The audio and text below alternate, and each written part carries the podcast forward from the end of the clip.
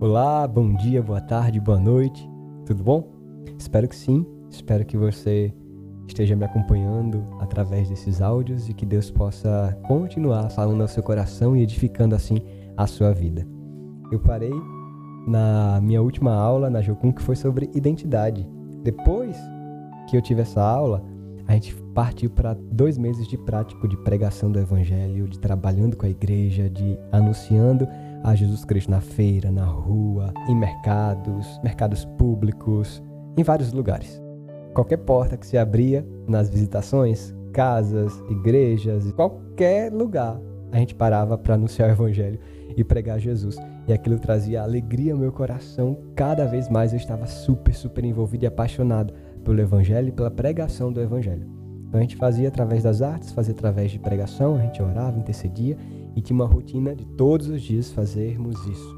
E eu trabalhei durante dois meses no sertão do nosso Nordeste, tão querido e tão amado. Então eu fui fazer missão dois meses no sertão da Bahia e também no sertão de Pernambuco. Foram dois meses incríveis, onde muitas vidas se converteram a Jesus, onde muitas almas encontraram o Salvador e nasceram de novo e foram assim transformadas pelo Evangelho de Cristo.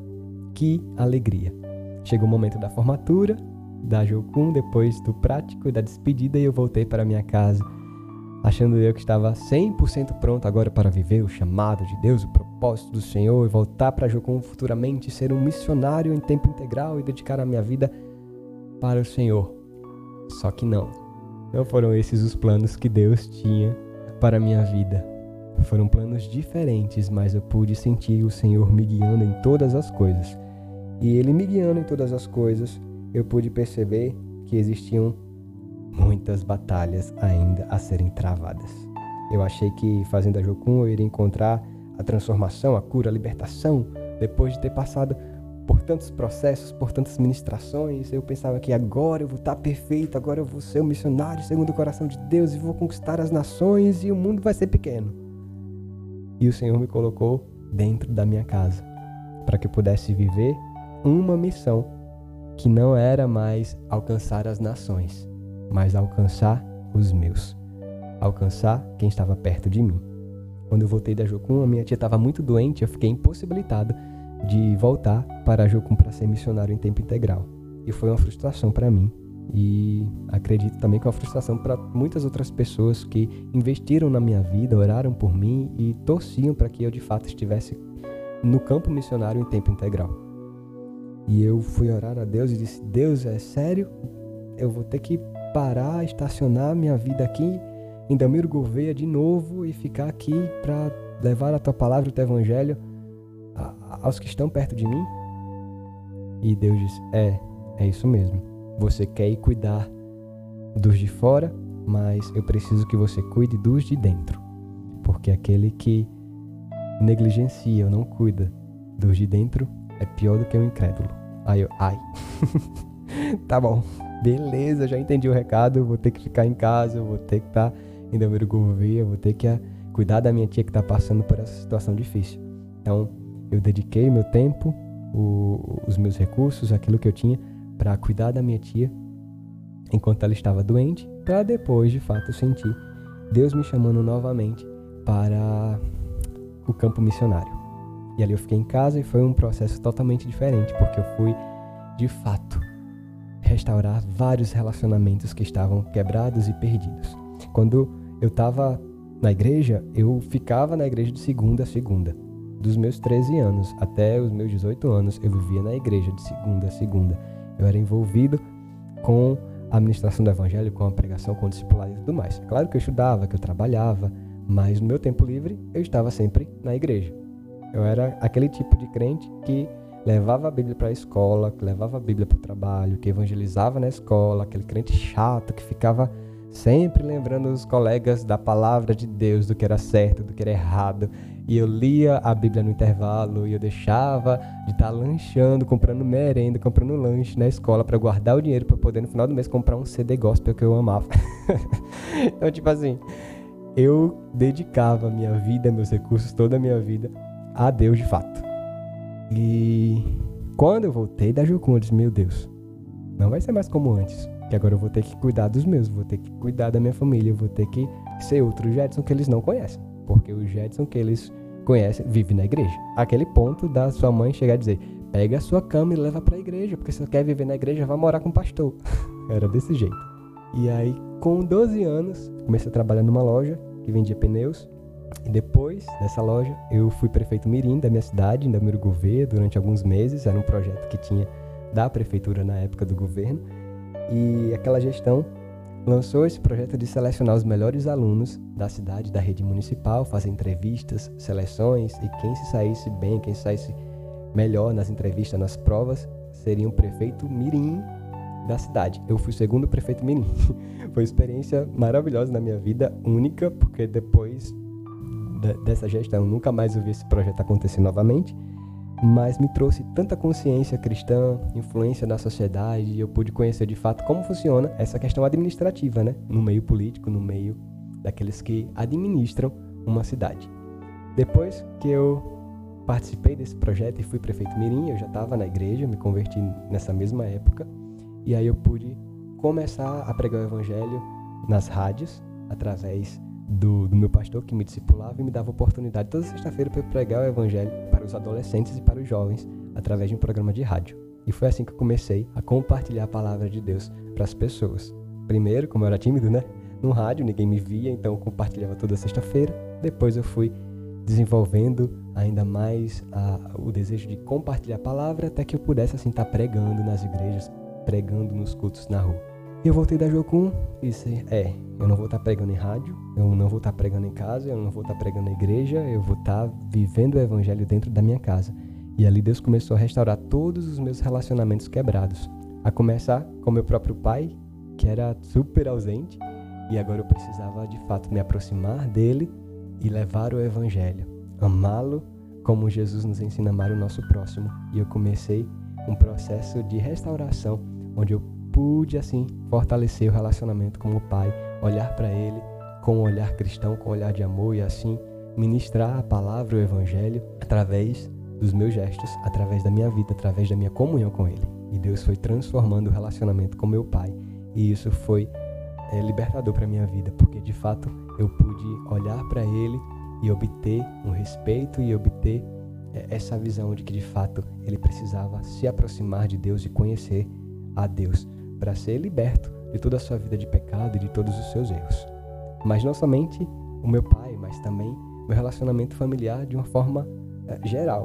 Porque quando eu me envolvi com a igreja, eu me envolvi tanto que eu estava praticamente super afastado de quase todos os meus parentes, porque a palavra, a igreja evangélica, a protestante sempre ensina, né? Não se assente na roda dos escarnecedores, não ande no caminho dos pecadores e tudo mais. E muitas vezes a gente leva isso muito ao pé da letra e se afasta de todo mundo que não é crente. E essa não é a vontade de Deus. Porque se a gente se afasta das, dos nossos familiares, de todo mundo que não é crente, como que a gente vai iluminar a vida dessas pessoas e pregar o evangelho? Fica meio sem sentido, né? Então eu comecei de fato a me reaproximar dos meus familiares, dos meus parentes, para poder compartilhar a palavra de Deus, o evangelho e mostrar com as minhas ações, com as minhas atitudes, um novo Jedson. Nisso, eu conheci um, um amigo que foi muito importante na minha história. Ele havia é, aceitado a Jesus na igreja que eu congregava e todo mundo dizia: Você precisa conhecer Fulano de Tal, porque eu falo com ele, ele lembra você, parece com você, se veste igual a você. A gente conversa com ele, parece estar conversando contigo. Mas como assim que é essa pessoa parece tanto comigo? Eu não sei. Aí falavam para ele também, né? Que ele tinha que me conhecer porque eu era muito parecido com ele e tudo mais. Nossa, vocês são muito parecidos, vocês vão ser amigos.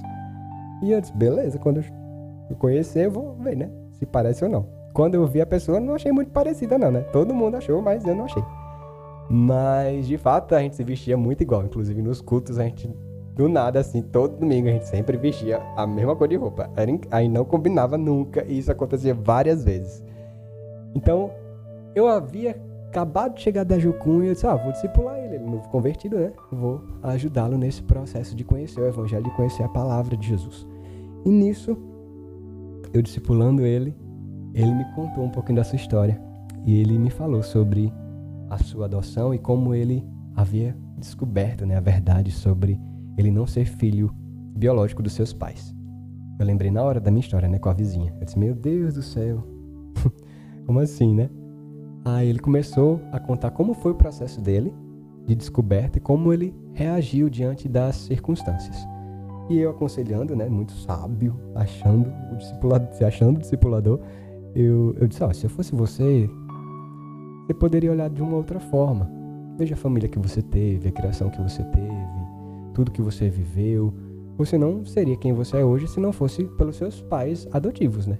Quem lhe criou e hoje você é o que é por conta deles. Então você precisa ter um coração grato e amá-los ainda mais, porque a adoção é uma coisa linda. E aí ele, depois que eu vi a minha história, disse: Ah, sério, que massa! E se aquela vizinha falou a verdade e sua mãe mentiu para você igual os meus pais mentiram para minha vida toda? Aí eu, oi? Como é a história? Eles, é, porque assim como os meus pais mentiram para mim durante todo esse tempo, a sua mãe também pode ter mentido para você. E você de fato ser filho da prostituta e você de fato ter sido achado, não digo achado no lixo, né, mas ter os pais biológicos totalmente diferentes. Afinal de contas, olhe para você, olhe para seus pais, você não parece com seus pais. Aí eu, ah, que é assim, né? Sem palavras. Eu disse, meu Deus do céu, faz sentido esse negócio. Eu disse, será? Aí comecei uma fase de descoberta na minha vida que eu comecei a procurar brinquedo, documento, foto, tudo que eu pudesse ter acesso da minha infância, da minha história, da, da gravidez da minha mãe, eu queria guardar e ter acesso. Eu disse, meu Deus do céu, não tem uma foto dela grávida de mim. O que é normal, porque minha mãe odeia foto. Então, nem de mim, nem dos outros filhos que ela teve, ela tem foto grávida. Mas beleza, quando eu peguei o meu registro de nascimento, eu disse, alguma coisa tá errada aqui. Porque eu nasci dia 13 de agosto e aqui tá dizendo que eu fui registrado dia 27. Aí eu, hum, demoraram demais para me registrar pelo que eu conheço esse povo, isso não iria acontecer. Mas tudo bem, pode acontecer, né? Então não achei nenhuma foto, vi essa diferença na minha certidão de nascimento, procurei minha mãe, óbvio, e disse: "Mãe, a senhora nunca me falou como é que eu nasci. Queria que você me contasse como que foi meu nascimento." Ela teve um olhar, tipo assim, muito suspeito. Mas beleza, ela contou. Ah, por que você quer saber isso agora? Porque a gente nunca falou sobre isso e eu fiquei curioso. E aí ela disse: Ah, você nasceu em Paulo Afonso, na Bahia. E eu, quê? ela, é. Disse, 18 anos da minha vida, agora eu vou descobrir que eu não sou alagoano, que eu sou baiano. É isso mesmo? Ela disse: É isso aí, todos os meus filhos nasceram na Bahia. Você, seu irmão, a sua irmã que faleceu quando era bebê, todos vocês nasceram lá em Paulo Afonso. Aí eu, meu Deus, como assim? Agora eu sou baiano. Nunca, eu cresci acreditando que eu tinha nascido aqui, acho que era o que vocês me falavam. Ela, não, não, você que se confundiu. Aí eu disse, tá bom, e como é que foi? Ela disse, não, a gente foi para lá no dia que foi para ter você, aí eu tive você lá, no mesmo dia a gente voltou e registrou você aqui. Aí eu, hum, a senhora foi para Paulo Afonso, me teve, no mesmo dia a senhora voltou e no mesmo dia registraram. Ela, isso mesmo. Eu, tá certo, né? Que bom, obrigado. Aí eu perguntei outras coisas, né, para ter mais informações e detalhes sobre a minha vida. Eu está estranha essa história. Ela disse na história que minha tia, que mora comigo hoje, foi para o hospital também no momento do meu nascimento. Eu disse, beleza, vou perguntar para ela, né? Esperei passar uns 15 dias, aí fui para minha tia. Almoçando com a minha tia, disse: "Tia, minha mãe falou que você tava quando eu nasci, como é que foi?" Aí ela foi me contar a história dela, né? Ela disse que eu nasci em Delmiro Gouveia, Alagoas. Tava chovendo no dia que eu nasci. E aí todo mundo foi pro hospital. Aí minha mãe me teve, depois registraram e tudo mais. Aí eu, hum, então eu nasci aqui em Delmiro Gouveia. Aí ela, foi, você nasceu aqui em Delmiro Gouveia. Está certo.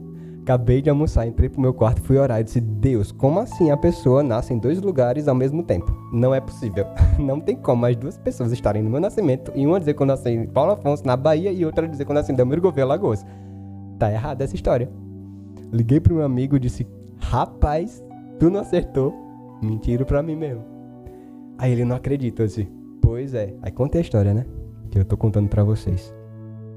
E aí foi um processo totalmente diferente, porque tudo aquilo que aquele homem ministrou na Jocum estava acontecendo na minha vida, porque eu estava olhando já para a situação de Deus, que eu tô descobrindo isso agora e tô passando por tudo isso, Senhor. Não é possível uma coisa dessa.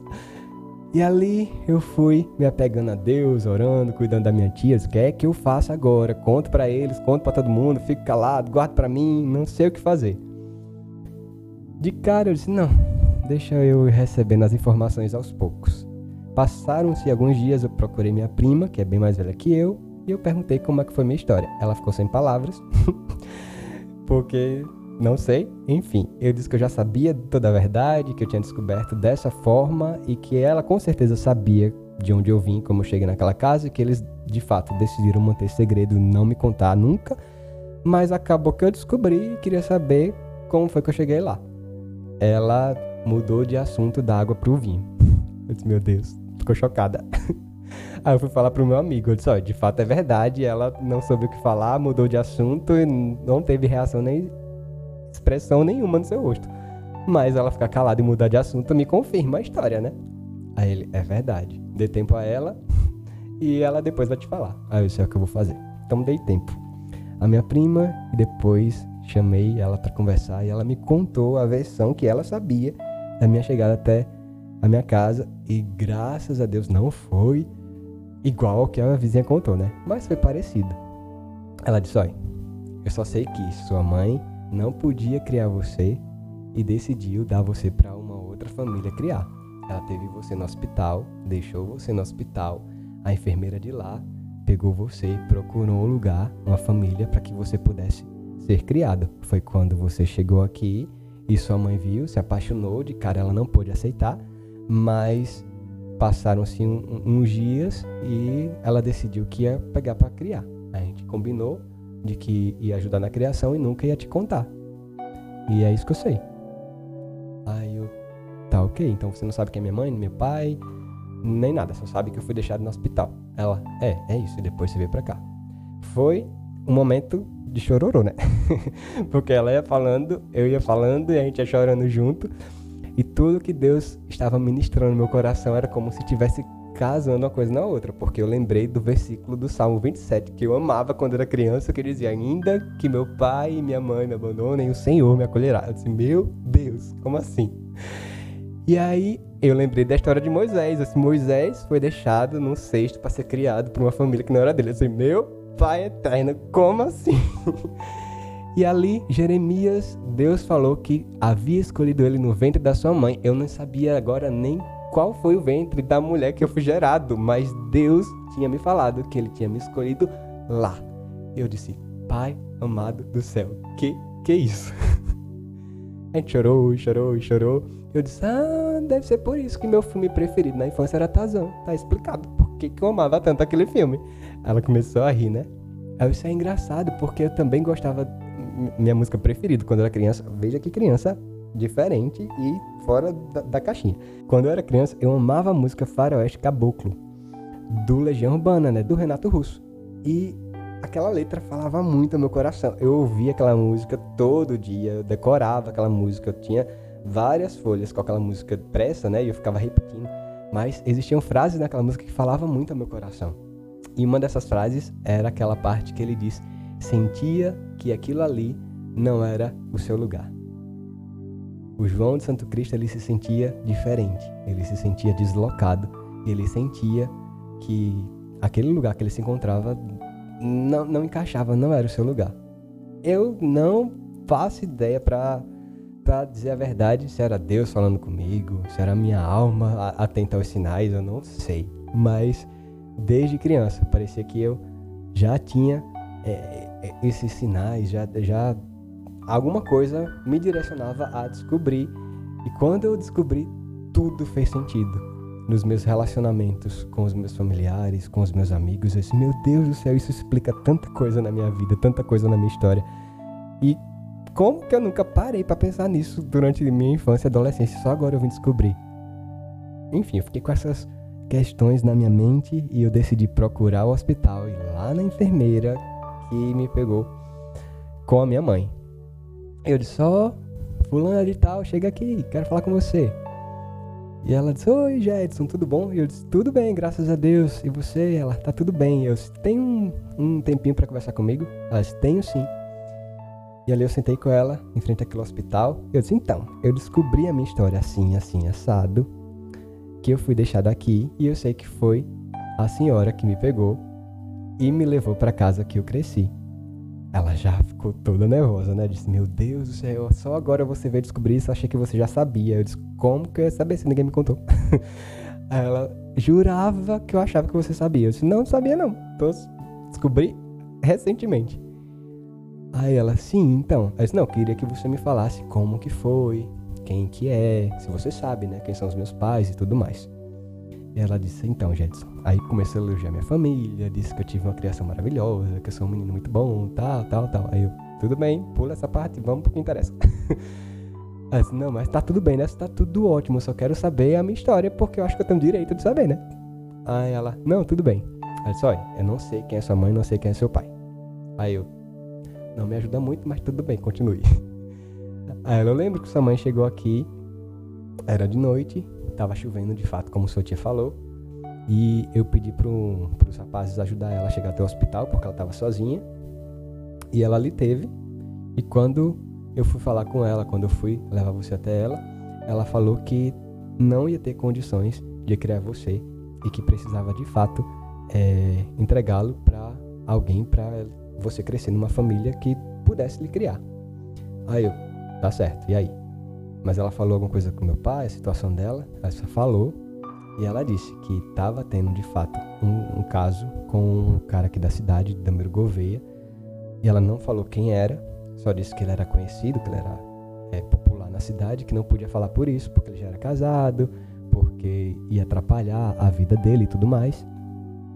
E ela não podia falar, mas que depois que ela engravidou, ele rejeitou ela. Por ela ser nova, os pais dela também rejeitaram ela, expulsaram ela de casa, e ela não era de Damiro Gouveia, ela era de uma outra cidade próxima a, a Gouveia. E ali ela ficou sem o amante, no caso, né? sem o apoio da família e pensou em abortar e tudo mais, só que ela não teve coragem porque ela teve a consciência de que você não tinha culpa de nada, de que você não poderia ser responsabilizada por erros da vida dela. E aí ela decidiu que ia ter você e ia dar para outra família.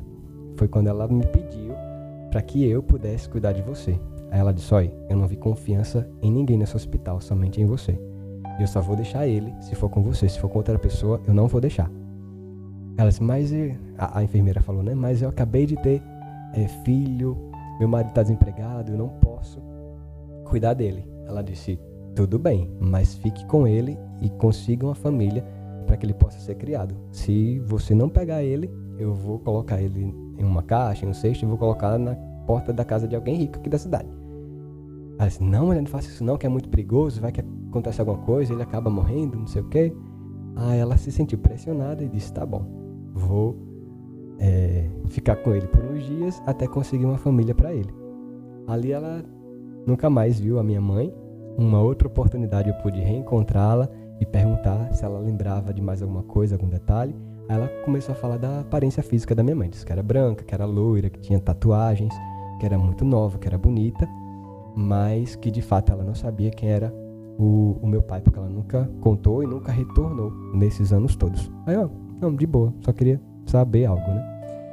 E aí, essas são as informações que eu tenho, iria procurar registros no hospital. Só que o que é que aconteceu?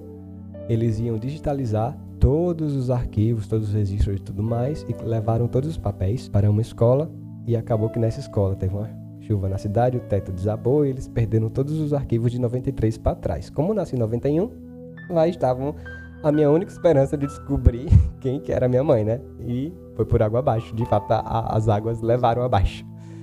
Eu disse, tá bom, Deus não quer que eu descubra, pelo menos agora. Então, continuemos nossa vida. E ali, com toda a informação da minha história, o que é que eu faço? Eu posso compartilhar com eles que eu já sei toda a história, ou eu posso guardar para mim orando a Deus, eu escolhi guardar para mim e fui compartilhando com alguns amigos, mas tudo aquilo que aquele homem ministrou meu coração foi acontecendo.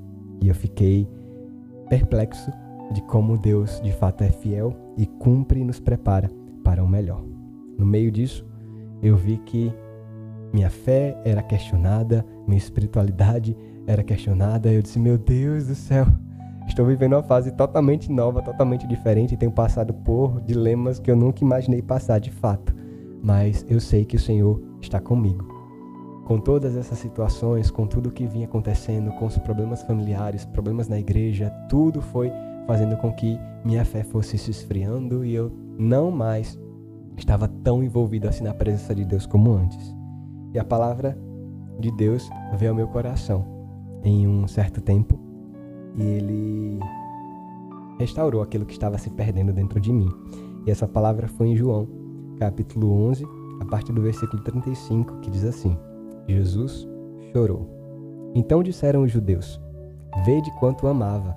Mas alguns objetaram: Não podia ele que abriu os olhos do cego fazer com que esse não morresse? Jesus, agitando-se novamente em si mesmo, encaminhou-se para o túmulo. Era este uma gruta a cuja entrada tinha posto uma pedra. Então ordenou Jesus: Tirai a pedra. Disse-lhe Marta, a irmã do morto: Senhor, já cheira mal, porque já é de quatro dias. Respondeu-lhe Jesus: Não te disse eu que se creres verás a glória de Deus? Tiraram então a pedra e Jesus, levantando os olhos para o céu, disse: Pai, graças te dou, te dou. Ah. Repete. Tiraram a pedra e Jesus, levantando os olhos para o céu, disse: Pai, graças te dou, porque me ouviste. Aliás, eu sabia que sempre me ouves, mas assim falei por causa da multidão presente, para que creiam que tu me enviaste. E tendo dito isto, clamou em alta voz: Lázaro, vem para fora. Saiu aquele que estivera morto, tendo os pés e as mãos ligados com ataduras e o rosto envolto num lenço. Então lhes ordenou Jesus: Desatai-o e deixai-o ir. Muitos, pois, dentre os judeus que tinham vindo visitar Maria, vendo o que fizera Jesus, creram nele. Outros, porém, foram ter com os fariseus e lhes contaram dos feitos que Jesus realizara. Eu via que a minha fé, que a minha esperança, que todo o amor que eu havia cultivado em Deus estava se esfriando, estava se esvaindo e eu estava me sentindo como quem estava morrendo ou até morto espiritualmente, diante de tantas sobrecargas, diante de tantas perguntas, diante de tantos dilemas que eu estava enfrentando naquele tempo. E o inimigo me cercou com várias dúvidas, incredulidades, e eu me afastei do evangelho, me afastei da presença de Deus, mas mesmo afastado eu sempre orava, eu sempre buscava, eu sempre dizia, Deus, eu sei que eu estou errado, mas eu estou orando porque eu sei que o Senhor cuida de mim, depende de qualquer coisa. Então, eu tava naquele, né? Tô meio frio, tal, sem vergonha nenhuma na cara, mas tô aqui pedindo perdão, sei que tô errado, mas tamo aí, viu? Mas dentro de mim existia essa tristeza porque eu via que a minha vida espiritual estava se esfriando e eu dizia, Deus, eu não aceito isso. Não dá mais para viver assim. E muitas, muitas, muitas vezes eu orei e pedi ao Senhor para que ele pudesse assim me ressuscitar, para que eu pudesse viver de fato novamente no centro da vontade do Senhor. E quando esse texto veio ao meu coração, Deus falou muito através da vida de Lázaro, mas também através da vida de Jesus. O menor versículo da Bíblia é este que diz: Jesus chorou. Quando nós lemos este versículo, nós podemos entender a humanidade de Jesus e do quanto ele tem empatia e compaixão por aqueles do qual ele ama. E assim, Deus tem compaixão empatia, misericórdia das nossas vidas. E Ele deseja estar conosco em todos os processos da nossa vida. Sejam esses processos felizes, cheios da vida de Deus, ou sejam esses processos cheios de sofrimento, dolorosos e até processos de morte. Deus deseja estar lá, porque Ele chora junto conosco. Ele chorou por Lázaro e Ele chora por cada filho, por cada amigo, por cada criatura sua que está perdida sem a presença dEle mas ele é o Deus da ressurreição e da vida. Aquele que crê em Jesus, ainda que morra, viverá. Foi nessa palavra que eu me apeguei e eu disse: Deus me ressuscita, porque eu sei que eu estou morto. Eu posso estar vivo por fora, eu posso estar vivendo essa vida por fora, mas dentro de mim eu sei que eu estou morrendo. Por favor, me ressuscita. E a palavra de Deus veio ao meu coração e ele disse: Lázaro, vem para fora. E eu fui convidado a vir para fora também.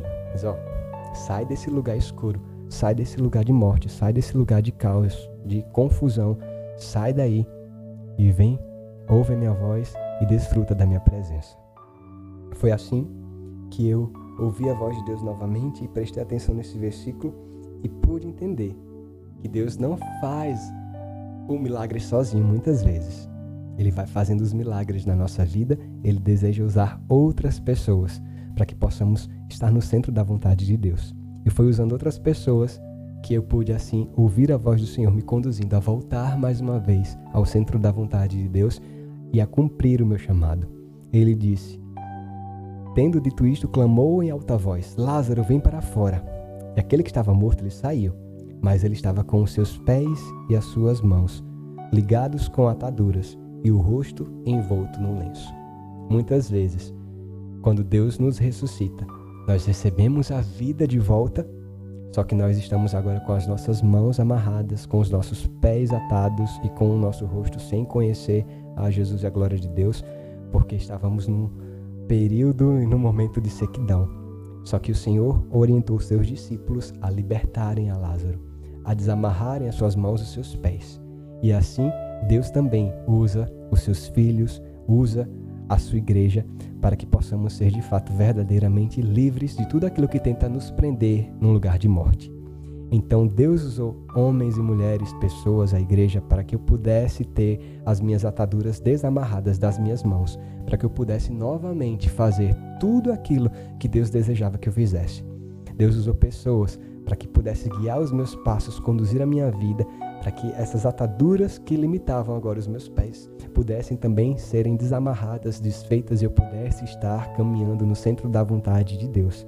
E uma dessas pessoas que Deus usou através, mais uma vez, do grupo Diante do Trono foi Ana Paula Valadão em uma gravação do DVD do Tu Reinas, lá no Nordeste. Ela foi usada no espontâneo e a palavra que ela liberou naquele espontâneo foi direto ao meu coração porque ela falou coisas que ninguém sabia da minha vida, que eu estava enfrentando no meu relacionamento, em um namoro fora da vontade de Deus, fazendo uma faculdade de engenharia de produção sem a direção de Deus, e Deus usou a vida dela para que eu pudesse, mais uma vez, me reconectar comigo, com a minha identidade, com os propósitos de Deus para a minha vida. E foi assim, através dessa palavra através da ministração, naquele, naquele show, naquele culto, né, naquela gravação de DVD, que Deus falou no meu coração. E eu saí mais uma vez da minha igreja, dos meus amigos, da minha casa e fui ao centro da vontade de Deus agora com as minhas mãos desamarradas, com os meus pés desamarrados e nada mais cobriu meu rosto, porque o véu mais uma vez havia sido retirado dos meus olhos e eu podia contemplar a Jesus e ouvir a sua voz. Eu larguei tudo mais uma vez e fui fazer o seminário lá, CTMDT, né? o Centro de Treinamento Ministerial Diante do Trono, com ênfase em missões, onde eu pude, de fato, mais uma vez, mergulhar na missão, na palavra de Deus, mergulhar na presença do Senhor com todo o meu ser. Eu passei três anos vivendo tudo aquilo que Deus tinha sonhado para mim, que eu já sonhava há tanto tempo, mas que eu havia esquecido e abandonado por conta dos meus dilemas, sofrimentos e das minhas questões diante de Deus. Mas quando minha ficha caiu, quando eu me vi perdendo a esperança, eu pude clamar ao Senhor e Ele me ressuscitou para a vida novamente e me conduziu a um lugar onde de fato eu comecei a ser moldado, trabalhado e transformado ainda mais pelo Senhor. E é por conta disso que eu estou aqui compartilhando a minha história, por conta disso que eu estou aqui anunciando o Evangelho e expondo a, a minha vida e as minhas experiências com Deus, para que você possa fortalecer a sua fé, a sua esperança, o seu amor por Deus e entender que Ele é aquele que te ressuscita, mesmo que você se veja na escuridão, mesmo que você se veja morrendo sem esperança, Ele é aquele que te chama para a vida. Ele não quer que você desperdice sua vida, Ele não quer que você mergulhe nesse mar de solidão, nesse mar de escuridão, mas Ele deseja gritar o seu nome e te chamar para mais perto dele. E por fim, que você tenha esse lenço, esse véu tirado do seu rosto e você possa olhar para Ele e ser grato e glorificar ao Senhor por tudo que Ele tem feito na sua vida e te ajudado até aqui, porque Ele é aquele que chora com você, Ele é aquele que chora por você e deseja te ter por perto. Por isso, não perca mais tempo, não gaste o seu tempo desperdiçando o seu melhor nas coisas desse mundo, focando nos seus problemas, nos seus dilemas, nas suas perguntas, mas procure a resposta naquele que é o caminho, a verdade e a vida, porque ele de fato sempre vai te conduzir a um lugar de pensamentos de paz que ele tem sobre a sua vida. Por isso, não se desespere, não se isole, mas procure andar com pessoas que de fato vão te ajudar a estarem caminhando no centro da vontade de Deus. Que essa palavra possa ter abençoado seu coração, a sua vida. Como eu sempre falo no final dos áudios, eu me chamo Jedson Carlos e você pode me procurar nas redes sociais e compartilhar sua experiência, os seus testemunhos, o que você achou dessa palavra. Eu vou ficar muito feliz com a sua mensagem, tá bom? Que Deus abençoe a sua vida e até o próximo áudio em nome de Jesus, se assim Deus nos permitir.